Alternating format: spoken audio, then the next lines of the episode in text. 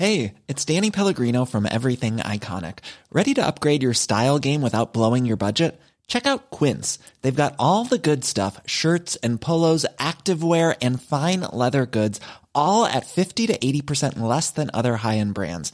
And the best part? They're all about safe, ethical, and responsible manufacturing. Get that luxury vibe without the luxury price tag. Hit up quince.com slash upgrade for free shipping and 365 day returns on your next order. That's quince.com slash upgrade.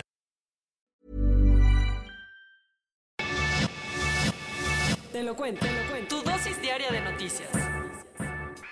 Hola, soy Pau Mendieta y aquí te va tu dosis diaria de noticias. ¿Te lo cuenta? Te lo cuento. Ricky Riquín is back. Ricardo Anaya anunció su regreso a la política para corregir el camino después de dos años de gobierno de López Obrador. Para el ex candidato del PAN a la presidencia de la República, AMLO se está quedando corto en muchas cosas, así que a través de un video publicado en redes sociales, anunció que regresa a la política. Sus motivos, Anaya dijo que decidió alejarse de la vida pública por respeto al ganador de la elección, pero ante el desastre en el gobierno de López Obrador, decidió volver para ayudar a corregir el camino. Según él, los problemas económicos, energéticos, de salud y de seguridad aumentan cada día y no se ve que haya soluciones, así que insistió en que las elecciones del 2021 serán fundamentales para cambiar de rumbo. ¿Y qué va a hacer? Además de recorrer el país para escuchar los problemas de la gente, en los próximos días va a subir 12 videos con propuestas sobre su visión para México, mismas que serán publicadas en un libro que escribió. Un cumpleaños por Zoom. La Organización de las Naciones Unidas cumplió 75 años y lo celebró con la Asamblea General más rara de su historia. Acuérdate que la ONU nació en 1945 después de la Segunda Guerra Mundial para evitar que hubiera otro enfrentamiento de ese tamaño.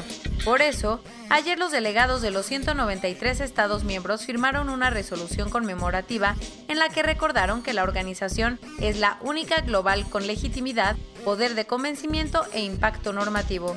¿Cómo estuvo la celebración? Con un mínimo de delegados en la sede de Nueva York, cada Estado miembro presentó un video corto. Uno de los discursos más importantes fue el del secretario general de la ONU, Antonio Guterres, quien felicitó a la comunidad internacional por evitar una nueva gran guerra, pero advirtió de los grandes peligros que enfrenta la humanidad, mismos que la pandemia ha exacerbado. Seguirán los festejos, como cada año. Hoy empieza la Asamblea General, pero por primera vez en la historia, en lugar de que los jefes de Estado den su discurso ante la ONU en Nueva York, lo tendrán que hacer de forma virtual. El caso Emilio Lozoya lleva unos días en la congeladora, así que la unidad de inteligencia financiera le confirmó a Animal Político que ya está integrando una sexta denuncia contra el exdirector de Pemex ante la Fiscalía General de la República. ¿De qué va esta nueva acusación?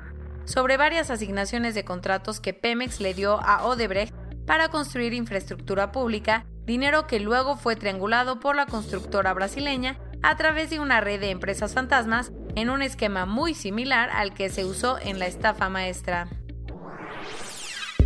Aunque muchos están en desacuerdo, Donald Trump dijo que a finales de esta semana anunciará el reemplazo de Ruth Bader Ginsburg en la Suprema Corte de Estados Unidos. Tan rápido, según el presidente, está dando tiempo para honrar la memoria de la icónica jueza, pero para el viernes o sábado habrá sido suficiente. En estos días se conoció que Ruth dejó una carta antes de morir en la que pone que su último deseo es que su sucesor sea nombrado después de la elección.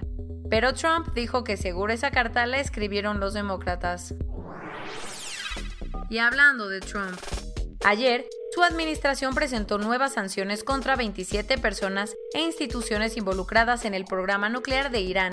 El gobierno dijo que la decisión está sustentada en un embargo de armas adoptado por Naciones Unidas y le pidió a la Unión Europea que tome las mismas medidas. Lo polémico, los países del Consejo de Seguridad de la ONU no están de acuerdo con la medida y la misma organización le dijo a Estados Unidos que no puede hacer eso así nomás.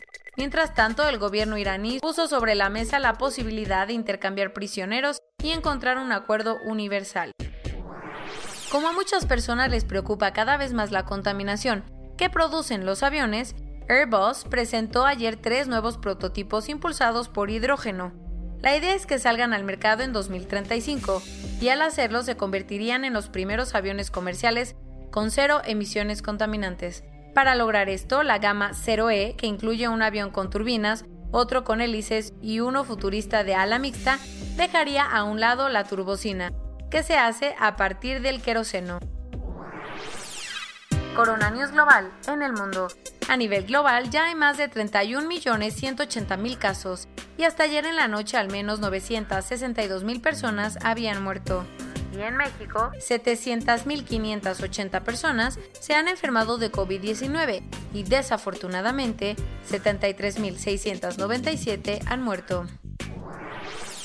A pesar de que hay una contención de contagios y fallecimientos, la Secretaría de Salud de la Ciudad de México aceptó que la pandemia está estancada en la ciudad, ya que las hospitalizaciones no bajan. Con ganas de volver a la oficina, si vives en la capital tienes que aguantar otro ratito, que la jefa de gobierno anunció que el regreso ya no será en octubre, como se había planeado los principales motores de la economía mexicana cayeron a los niveles más bajos de su historia en el segundo trimestre. Los datos, la inversión privada cayó 33.2%, el consumo 19.4% y las exportaciones 30.5%. Considerando esto y otros indicadores, Goldman Sachs empeoró su pronóstico de crecimiento para la economía mexicana y lo dejó en menos 9.8% para el 2020. La tragedia después del incendio en el campo de refugiados de Lesbos, Grecia, se está complicando aún más. Por 240 personas dieron positivo a la prueba. Aunque los contagios siguen subiendo en India, el Taj Mahal volvió a abrir sus puertas a los turistas después de seis meses. El que también abrió fue el Teatro Real de Madrid, pero como en los pisos superiores no había butacas vacías entre las personas, el público protestó y se acabó cancelando la ópera del domingo. Y esto es todo por hoy. Nos vemos mañana con tu nueva dosis de noticias. Pau Mendieta se despide.